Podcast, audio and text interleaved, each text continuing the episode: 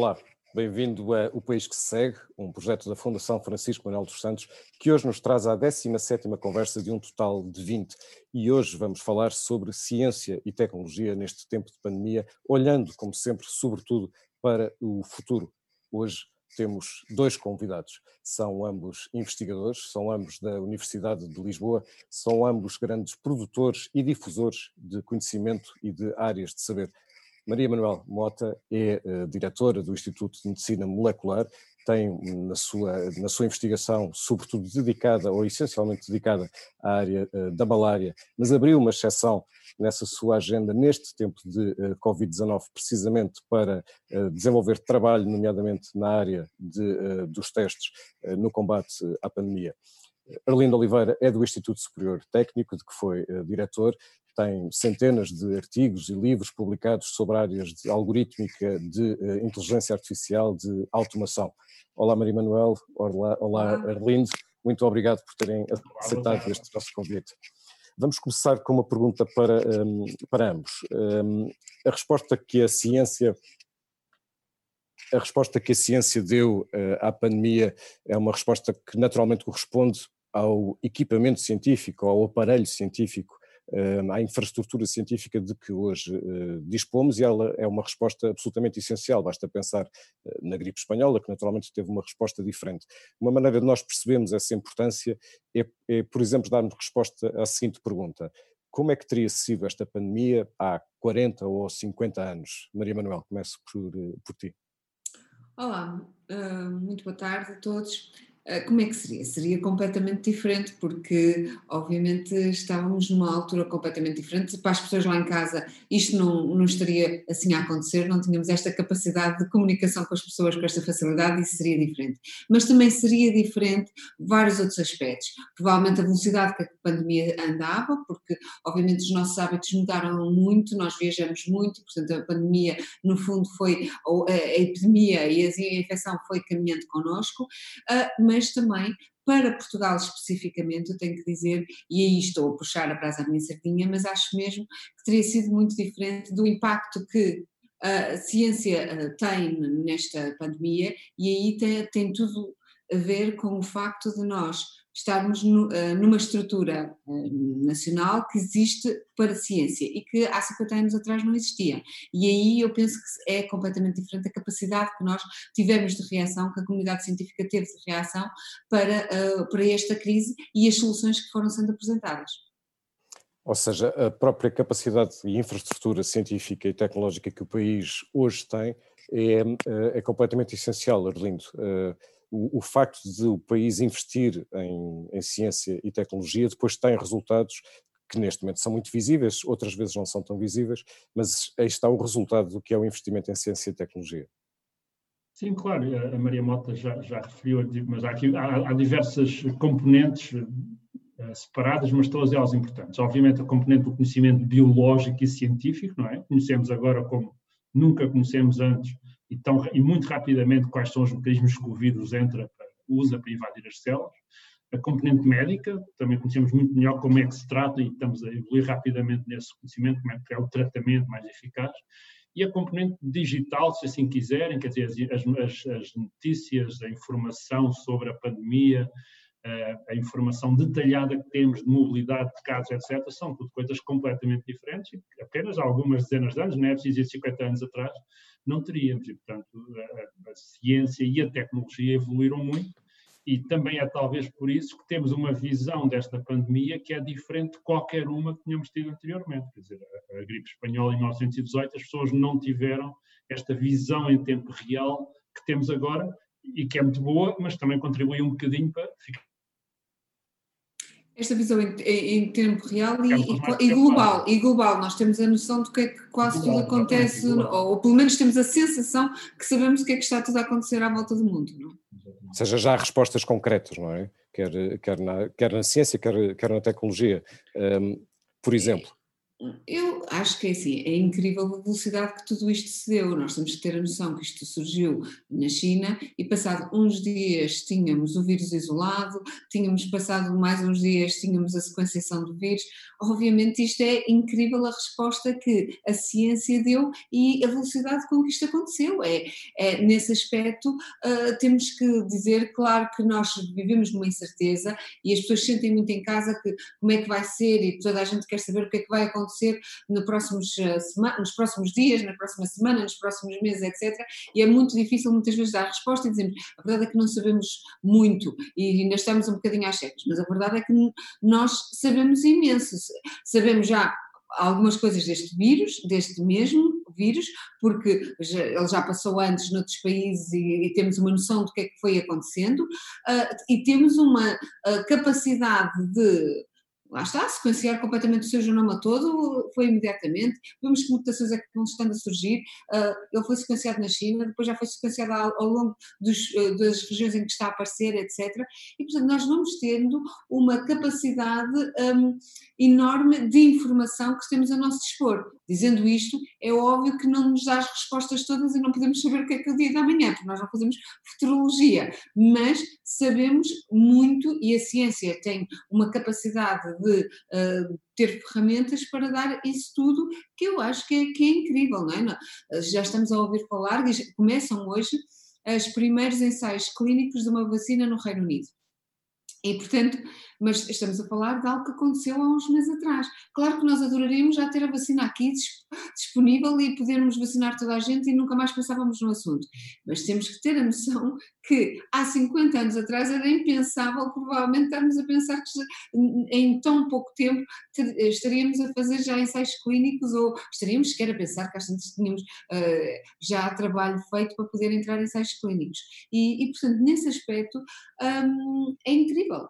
Obviamente, a velocidade é a todos os níveis, é como eu digo, também ela se espalhou uh, aqui há uns, uns, tempos, durante este período, estava a ler sobre como é que a gripe espanhola se espalhou. E quer dizer, entre os Estados Unidos e a África do Sul demorou dois anos a chegar de um lado ao outro, porque viajava de barco, etc.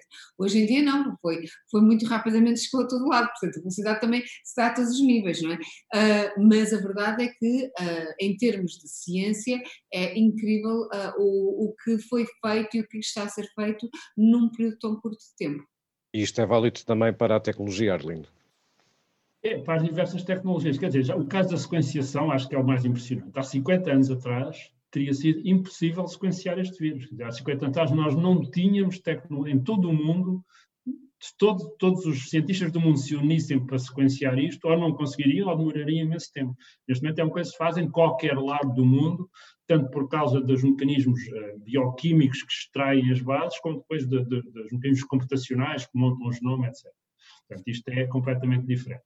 Agora, na componente digital é a mesma coisa, quer dizer, a maneira como integramos esta, como conseguimos integrar, ter uma visão global da pandemia, só é possível porque existe a internet e há 50 anos isso não aconteceria. Imagino que as pessoas mandassem cartas a, a dizer como é que, é que estava a, a, ocorrer em cada país, não é? Ou fizessem telefonemas e, portanto, é de facto uma situação completamente diferente.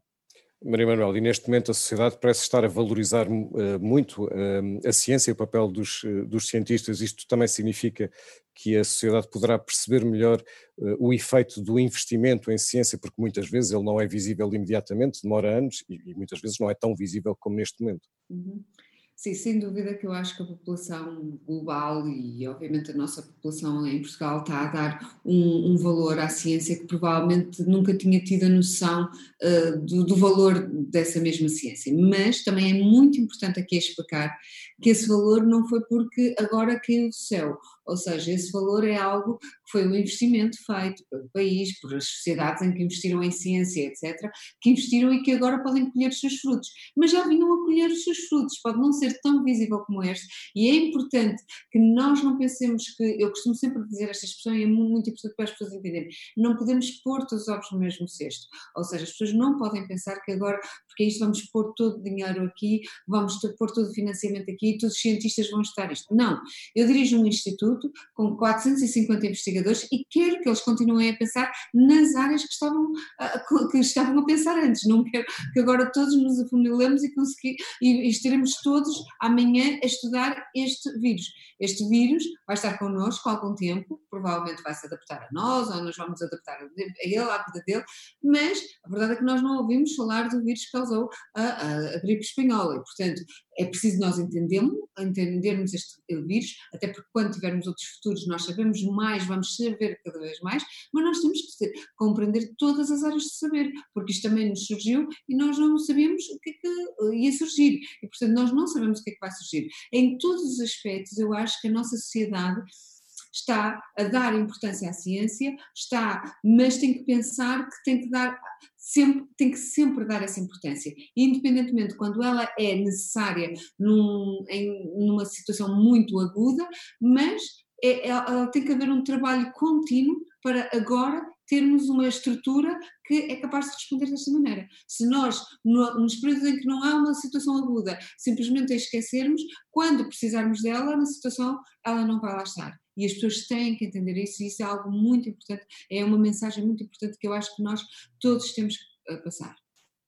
Berlim, nós estamos mesmo a assistir a uma aceleração da revolução tecnológica por causa da pandemia?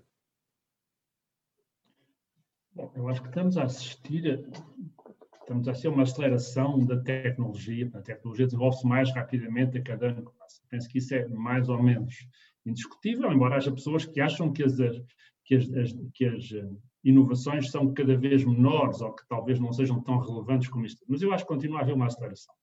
A pandemia, eu acho que vai contribuir para acelerar algumas componentes. Por exemplo, este uso que fazemos das plataformas digitais, que era uma coisa extremamente penosa de fazer ainda há dois meses atrás, e agora todos nós uh, fazemos uma reunião por Zoom ou dar uma aula por Zoom, é uma coisa trivial. Eu acho que houve uma aceleração clara, não é? E, e, também acho que a resposta que a comunidade científica está a dar, tanto o caso específico do IME, mas outros, outros membros da comunidade científica deram na criação de testes, no diagnóstico, etc., uh, eh, e também da parte digital, onde há neste momento diversos institutos a trabalhar em ferramentas que podem ajudar a controlar e monitorizar a epidemia. Portanto, eu acho que, de facto, isso uh, acelera nesta componente física. Mas isto é uma parte pequena da ciência, como estava a Maria Mota a dizer.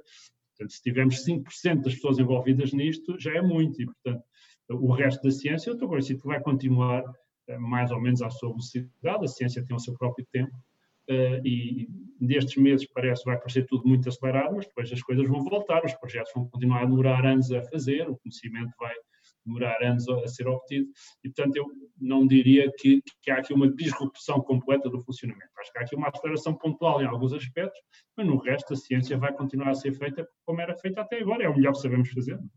Portanto, não acha que seja uma mudança eh, abrupta e radical como algumas pessoas pronunciam neste momento, dos hábitos de, eh, das pessoas? Não estou tão convencido como a maior parte das pessoas. Portanto, claramente que as pessoas mudaram, não é? Quer dizer, descobrimos que se calhar não precisamos de estar a fazer ir, estar no trânsito todos os dias para ir para o escritório, se calhar basta fazer dois ou três dias, há coisas que descobrimos e acho que algumas dessas vão se manter para além deste período. Mas também as pessoas são, têm muita tendência a voltar atrás aos hábitos. Quando o medo deste vírus e a influência do vírus estiver reduzido, não sei se vamos olhar para trás e ver que estamos muito parecidos que estávamos antes. Portanto, eu estou aqui um bocadinho dividido se de facto isto vai causar uma alteração tão profunda, como toda a gente parece estar de acordo quanto a isso, ou se pelo contrário vai causar uma alteração que depois aos poucos vai desvanecendo à medida que as pessoas regressarem aos seus antigos hábitos. Confesso que estou um bocadinho dividido e estou curioso de saber o que é que vai acontecer. Eu estava em São Francisco quando foi o terremoto. Durante um mês seguinte, toda a gente mudou completamente, porque a rede viária ficou toda perturbada, e dentro de três meses toda a gente tinha voltado exatamente ao que estava anteriormente a levar o carro para o trabalho. Portanto, houve ali um final muito interessante, muito parecido com este. Mas há uma, há uma questão específica, uh, que é um exemplo que tem a ver uh, com a utilização dos telemóveis uh, para seguir as pessoas, como acontece neste momento já, na, já na, em alguns países da Ásia. o que é que a tecnologia pode fazer não só no, no combate ao Covid-19, mas mesmo na prevenção de futuras pandemias? Pois essa é uma, é uma questão interessante e muito polémica. De facto, há várias tecnologias que podem ser usadas para tentar dar às autoridades mais informação e às pessoas mais informação sobre as possíveis fontes de transmissão. há algumas tecnologias baseadas no que se chama Bluetooth, que basicamente detectam quando é que dois telemóveis estão próximos e dão à pessoa ou ao Estado, dependendo, dependendo da abordagem, informação de quem é que foram as pessoas que estiveram próximas uh, de pessoas que tinham o vírus. Há a possibilidade de usar georreferenciação, portanto, os telemóveis, quando devidamente ativados, uh, mantêm registro dos sítios onde as pessoas estiveram, e as próprias empresas de telecomunicações têm também registros, um bocadinho mais grosseiros, das antenas onde as pessoas estiveram ligadas. Todos estes fontes de informação podem, em princípio, ser usadas com maior ou menor precisão para ajudar os epidemiologistas a, a, prever onde é que serão os nossos focos, novos focos de infecção, quais são as pessoas com probabilidade de serem infectadas, etc. Mas também há muitas objeções à utilização desta tecnologia. Em primeiro lugar, há fatores humanos, não é? Se, se a maior parte das pessoas não, não, usar a aplicação, isto simplesmente não funciona. Há muitas pessoas que não têm telemóveis destes smartphones que podem fazer isto. Há fatores sociais, há pessoas que objetam por uma questão de princípio de qualquer mecanismo que permita controlar ou, ficar, ou que fique registado os sítios e as pessoas com quem contactaram. Uh, e, e, há fatores económicos, pode não ser simplesmente prático fazer isto. Portanto, é uma tecnologia que tem sido usada em alguns países, em Singapura, há, há vários países europeus a pensar usar, especialmente a tecnologia menos invasiva, que não guarda registros da localização, mas apenas dos telemóveis dos quais estivemos próximos.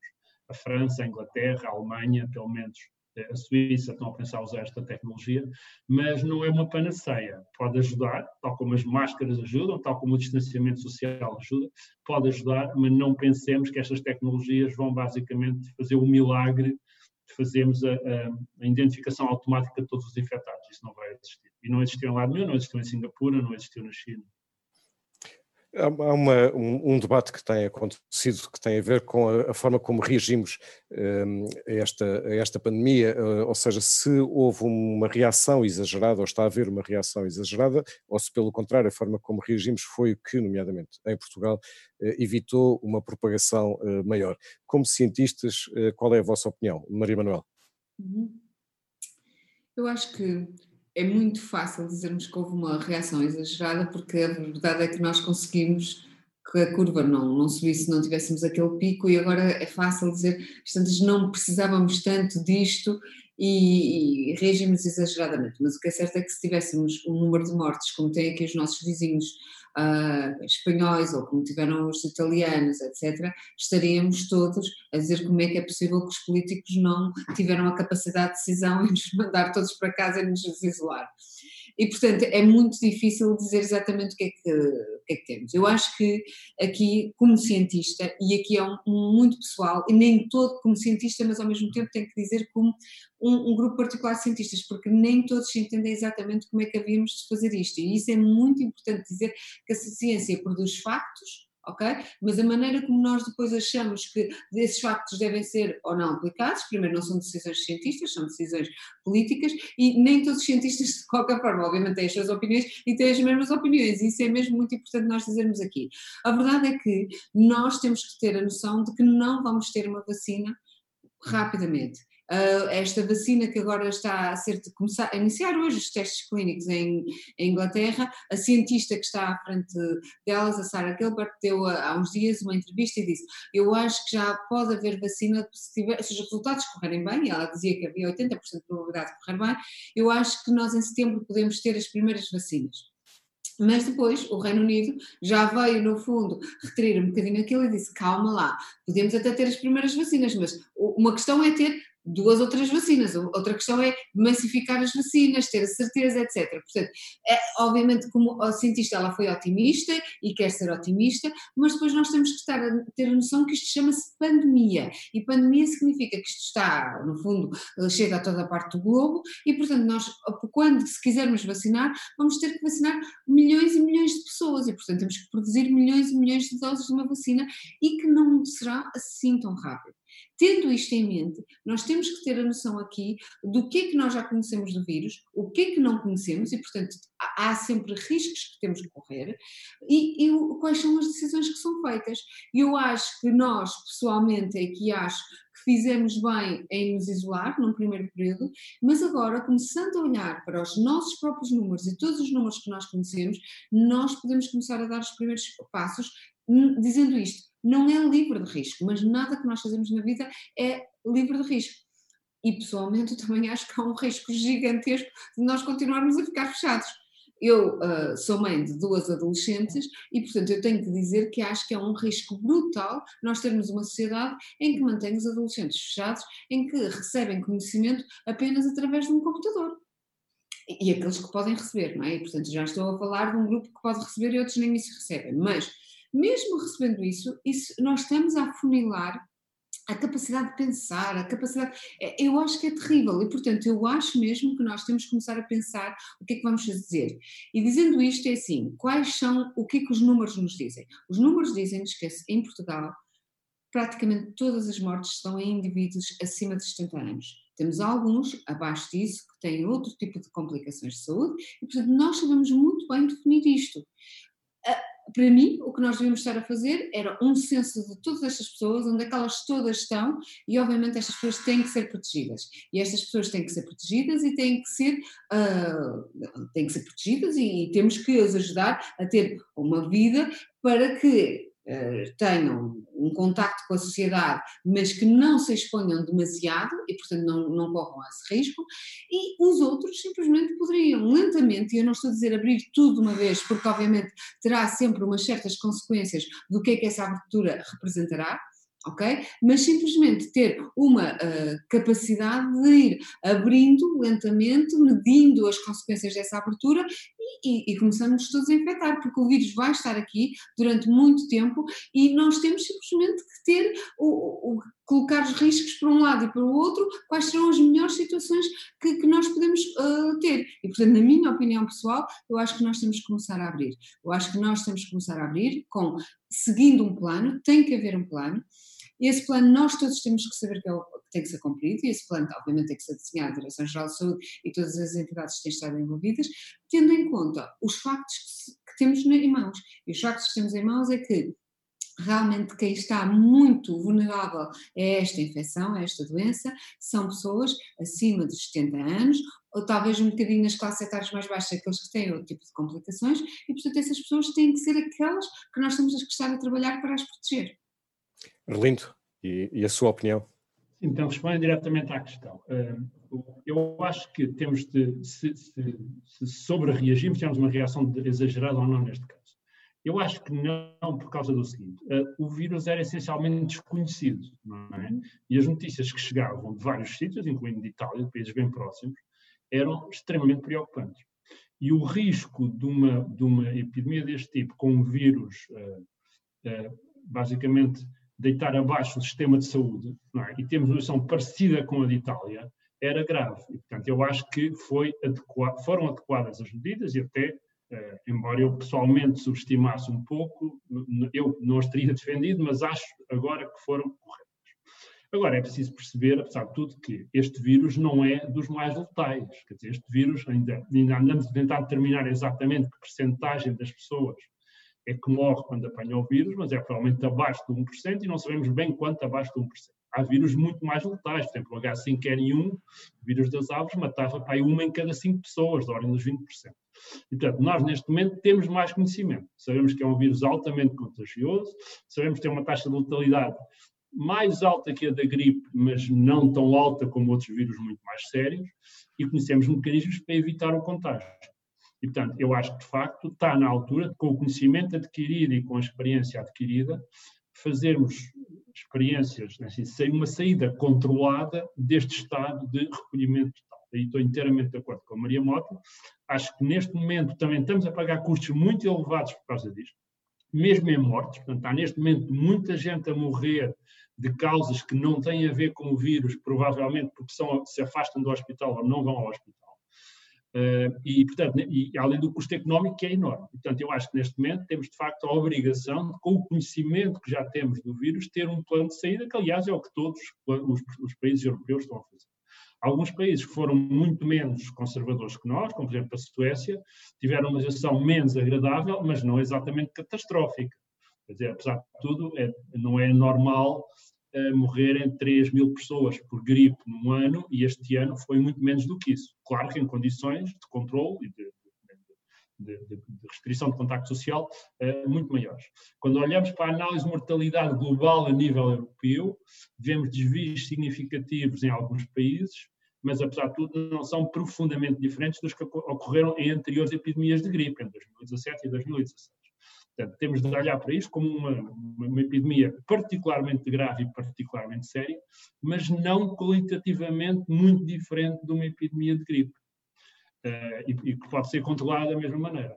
Não sabemos como é que vai evoluir a resistência do vírus, a probabilidade de contágio com a temperatura, com, com o verão, com a primavera, são tudo grandes incertezas, mas acho que são incertezas que têm de ser consideradas quando definimos os planos de saída. Portanto, eu estou inteiramente de acordo com a Maria Mota que neste momento já sabemos mais, temos o sistema bem preparado, temos um sistema de testes montado robusto, Portugal é dos países que uhum. mais testa na Europa, uh, temos também melhor conhecimento médico do que é que funciona e não funciona no tratamento do vírus, portanto estamos muito melhor do que há dois meses atrás e portanto já estamos em condições de com calma, com cautela, não é? com uso de máscaras, com distanciamento social, com evitar viagens desnecessárias, manter o, o teletrabalho sempre possível, portanto, com todas as cautelas que eu acho que nunca são demais, mas temos de facto de voltar a alguma normalidade, porque há muitos milhões, há, há, há, centenas de milhares, se não milhões de pessoas em, em, Portugal que estão a ser profundamente afetadas por isto e que não têm salários ou que têm os salários muito reduzidos, já sem falar de, do ensinar as crianças em casa, que é um processo que não é tão trivial como se pudesse pensar à partida. Maria Manuel, uma das coisas que nós estamos a assistir é uma colaboração científica sem precedentes. Estamos num momento quase de ciência aberta, de grande partilha de, eh, de conhecimento científico quase eh, instantâneo. Uhum. Isto, vai, isto vai permanecer no futuro, na, eh, na tua opinião, e qual é o papel da ciência portuguesa nessa partilha de conhecimento? Sem dúvida que nós estamos num período de guerra, e, portanto, num período de guerra poderia ser um período de guerra em que nós escondemos dos inimigos, mas a verdade é que aqui o globo todo está, to, estamos todos unidos contra um inimigo que é algo de fora, é um microorganismo, não é? Portanto, a verdade é que aqui nós todos partilhamos todos uns com os outros na ciência, imagino que nas outras áreas também, mas a verdade é que está completamente num, nível de, completamente que nós chamamos open science, open access to everything, está tudo, digamos, nós sabemos o, o, que agora um sabe, dois dias depois ou no mesmo dia saberemos do outro lado do globo, etc. Isso é incrível. Eu não acho que isto vai ser assim, atenção, quando isto uh, terminar, continuar a ser assim. Eu acho que vamos ser cada vez mais, e o movimento já existia, de nós todos colaborarmos uns com os outros e completamente sermos cada vez mais abertos e, e as, eh, aliás, as agências de financiamento vêm cada vez mais a, a, apoiar apenas estudos que são de open access, ou seja, que a pessoa uh, publica e que, que, simplesmente está aberto para todos e toda a gente pode ler, mas atenção que o facto de descobrir hoje isto aqui e imediatamente do outro lado do globo as pessoas saberem que eu descubro, tem também os seus perigos, isto é muito importante as pessoas também perceberem isso lá em casa. É, é importante e, e, como se costuma dizer, em tempo de guerra não são impõe armas, mas a verdade é que o processo de ciência é um processo que precisa de tempo. E há bocado o Orlando mencionou isto muito claramente. A ciência precisa de tempo, precisa de amadurecer as ideias. Eu, por acaso, neste processo todo, tive que escrever, porque me tinha comprometido a escrever uma introdução para o livro da origem das espécies que está a ser traduzido para o português a primeira, a primeira versão, e, e tive que reler o livro todo, e tive que reler um pouco sobre a história daquilo, e é incrível que se passaram 20 anos desde o processo quase da pessoa ter tido a ideia, de ter percebido a teoria, Charles Darwin ter percebido a teoria, até que conseguiu publicar. E quando publica, publica com uma introdução enorme, desculpar-se imenso, porque está a ser super forçado a publicar, porque ele acha que aquilo ainda não está acabado. Claro que há um certo receio de se expor, etc., mas há todo um tempo que a pessoa realmente quando descobre algo de novo, tem que ter a certeza de que aquilo que está a pensar é o correto. E esse tempo nós temos que dar às pessoas. Obviamente, num tempo lá está, num momento agudo, num momento de guerra, é, é completamente distinto, mas nós não podemos pensar que a nossa vida vai ser sempre assim. Eu acho que nós temos mesmo que pensar que há uma vida pós-Covid-19 e que nós todos queremos tê-la e que estamos ansiosos, mas vai ser ótima, vamos aprender com estas lições, obviamente, mas uh, nós temos que ter esse tempo e esse tempo é mesmo muito importante. Arlindo, há uma expressão que muita gente acolhe e muita gente tem medo, que é eh, a inteligência artificial. Esta pandemia pode acelerar, nomeadamente na, na, na vida das empresas, quer a automação, quer a, a utilização da inteligência artificial? É, essa a inteligência artificial, que realmente é uma tecnologia que, que, andamos a tentar, andamos, a humanidade a tentar desenvolver há, mais de há quase 70 anos, não é? também tem o seu tempo. Portanto, se, se aquilo fosse fácil, já estava resolvido. Aqui a, a pressão da pandemia vai acelerar algumas aplicações, por exemplo, a análise dos dados relativos à pandemia, obviamente, há uma pressão grande e vão, vamos ter resultados relativos a isso. E talvez haja alguma pressão em algumas uh, empresas para poderem usar a inteligência artificial e ficarem menos sujeitas um, a, a, ao problema das pessoas não poderem trabalhar. Não é? Portanto, uma coisa, uma empresa que seja completamente automatizada sofre menos com uma pandemia deste tipo. Mas eu acho que isso, apesar de tudo, será relativa a, eventualmente a robótica. A robótica, por exemplo, há, poderemos usar robôs em mais sítios, incluindo nos hospitais, para algumas funções. Mas quer dizer, mas não parece que seja uma coisa disruptiva e que de repente a inteligência artificial vai dar um salto enorme.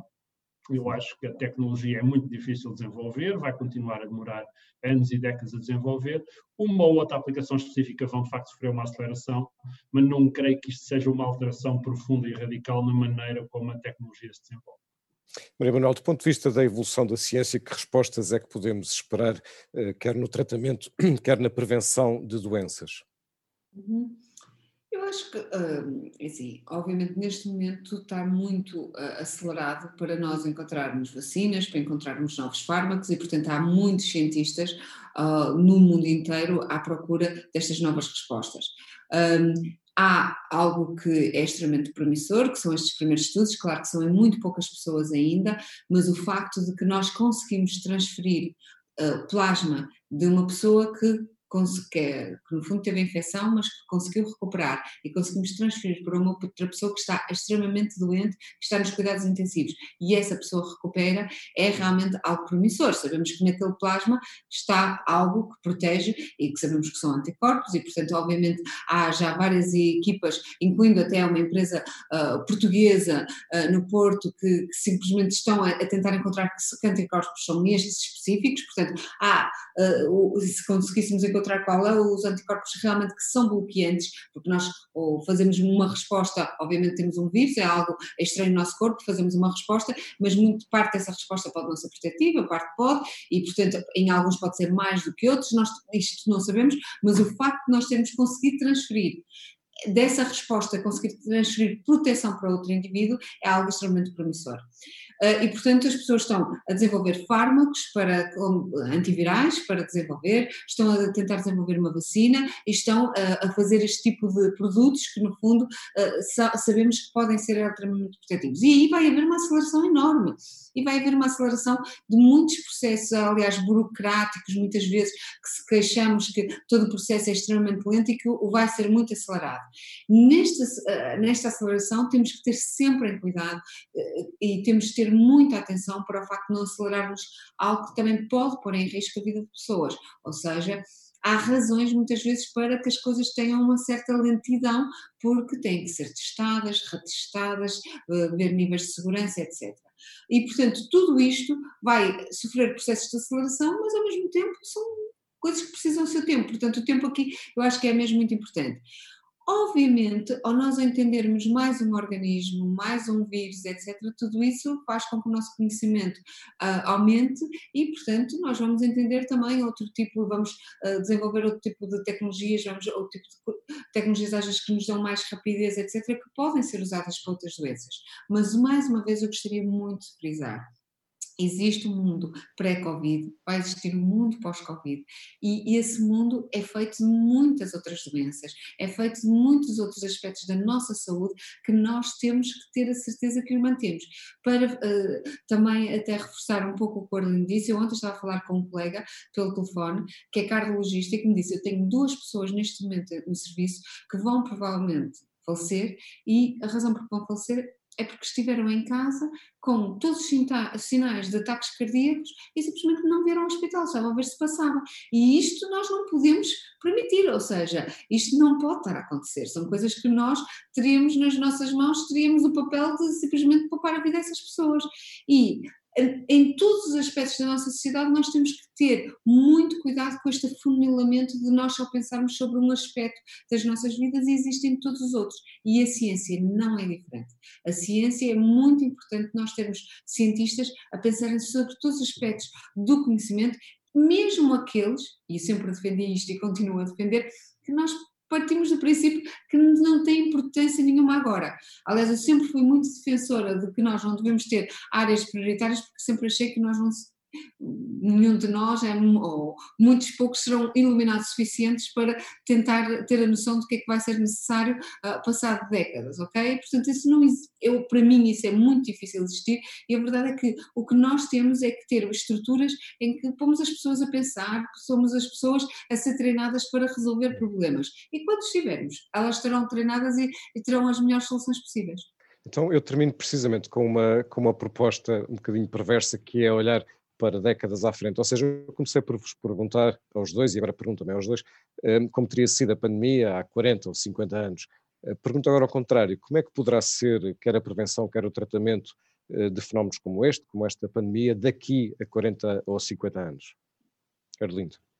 Posso começar eu? Bom, eu acho que vamos estar mais bem preparados. Portanto, se, se aprendermos alguma coisa com esta pandemia, acho que aprendemos que precisamos ter sistemas de informação médica e de controle da epidemia mais robustos, mais que nos permitam, quer dizer, nós reagimos bem, acho eu, nós os portugueses somos bons a desenrascar-se, é? acho que reagimos bem, mas claramente tivemos aqui dois meses a aprender rapidamente, quer dizer, os relatórios da DGS, as reações dos hospitais, tudo isto, portanto, acho que vamos ter daqui a umas dezenas de anos, esperemos que seja só nessa altura, numa próxima, vamos ter melhores sistemas de informação e vamos ter um conhecimento muito melhor dos mecanismos biológicos que os vírus usam, não é? Não sei se não vai ser este vírus, vai ser outro qualquer, talvez com outro mecanismo, mas à medida que o nosso conhecimento dos mecanismos celulares biológicos melhora, também percebemos cada vez melhor. Por exemplo, neste momento, uma coisa que eu gostaria de saber é porque é que o vírus se concentra tanto em pessoas mais idosas e com mais e com outras uh, comorbilidades? É, é, mais ou menos óbvio, são pessoas mais frágeis, etc. Mas há outras razões atrás disto. Pode ser, talvez a tensão alta tenha um efeito, talvez a, deficiência de vitamina D tenha um efeito, tudo questões que têm sido colocadas que vamos estudar. Obviamente, para este vírus, se calhar já não vai servir, porque não é o mesmo, mas o conhecimento que obtivermos vai ser útil também para outras epidemias. E, portanto, a próxima, esperemos que seja daqui a apenas a 20 ou 30 anos, com um bocadinho de sorte eu já não, já não será né, durante a minha vida, mas na próxima achamos estar mais bem preparados, vamos saber reagir mais rapidamente, as vacinas provavelmente vão continuar a demorar algum tempo a, desenvolver, porque são precisos testes, etc. Mas vamos ter melhores tratamentos, vamos saber conseguir determinar mais rapidamente que tratamentos é que podem ser eficazes contra isto, como é que se pode bloquear, como é que o vírus se transmite, uma questão que demorou também um bocadinho de tempo a esclarecer, mas que a análise dos dados também nos vai permitir cada vez melhor perceber. E, portanto, uma próxima epidemia, se tiver a gravidade comparável a esta, acho que vai correr melhor. Lamentavelmente, não podemos garantir isso. A próxima epidemia pode ser mais séria. Pode ser um vírus mais letal, pode ser um vírus que se propaga ainda mais, embora este já se propague bastante, e portanto também não podemos relaxar. Quer dizer, se, o facto de ter corrido mais ou menos bem com esta, pelo menos do ponto de vista um bocadinho egoísta de Portugal, outros países não correu tão bem, o facto de ter corrido mais ou menos bem não quer dizer que a próxima corra tão bem, porque o vírus pode ser diferente, as, as sensibilidades das pessoas podem ser diferentes. Mas eu acho que o, o maior conhecimento que vamos ter vai nos ajudar e, digamos, para uma coisa da mesma complexidade, da mesma seriedade, a próxima não vai ser tão grave como esta. Esta é a minha opinião, um bocadinho otimista, reconhecidamente, mas eu de facto confio eh, muito no avanço da ciência e da tecnologia, no avanço do conhecimento, que nos vai permitindo cada vez mais tratar isto. É preciso relembrar que a gripe espanhola matou para aí 50 milhões de pessoas. Maria Manuel Quem também. fala tem 100 milhões, portanto não sei bem. É o limite, eu por 50 como coisa, mas há alguns entre os 20 e os, e os 90 milhões aos 100 milhões. E portanto estamos a falar de uma coisa que matou mais de 100, mil, mais de 100 vezes esta, não é? E, e numa altura onde se propagava menos, porque não havia, as pessoas não andavam de avião. Portanto, é, é, portanto, o conhecimento, em 100 anos, o conhecimento evoluiu imenso. Temos de ter isto em perspectiva. É, e eu acho que nas próximas décadas vai continuar a avançar e a próxima vamos estar mais bem preparados para responder ao próximo. Maria Manuel também assim tão otimista? Sim, eu não, tenho, eu não tenho dúvidas que vamos estar muito mais bem preparados, especialmente se nós desenvolvermos e progredirmos numa sociedade que acredita no conhecimento. Se nós apostarmos em, em numa sociedade, ou se apostarmos numa estrutura que vai aprendendo, é óbvio que se nós vamos aprendendo, cada vez vamos estar mais bem preparados. E pode ser uma, uma pandemia deste tipo, pode ser um, uma situação completamente distinta ou, e, e, bem diferente desta, mas a verdade é que se nós prepararmos para estarmos mais abertos ao conhecimento e soubermos cada vez mais, eu não tenho qualquer dúvida que nós vamos estar muito mais bem preparados e cada vez uh, mais bem preparados. Obviamente, depois depende do desafio que se nos aparecer pela frente mas o que é importante é nós simplesmente prepararmos uma sociedade que simplesmente é o mais educada possível, que tem bases de conhecimento e que acredita no conhecimento para resolver os seus problemas. E acho que se tivermos isso, não temos qualquer dúvida que vai, vai correr sempre melhor do que o que poderia correr. Maria Manuel Mota, não tivemos aqui um debate muito vivo, não é? Estamos mais ou menos alinhados na visão. Mas... Sim. Exato. Mas foi um belo debate e eu agradeço. Muito obrigado por eh, terem eh, estado eh, comigo e por terem estado connosco. Obrigada. Muito obrigado, boa tarde. Muito obrigado. trabalho. E obrigado a si, que esteve desse lado a acompanhar-nos. Nós voltamos amanhã, como sempre, à hora certa, para falarmos do país que se segue.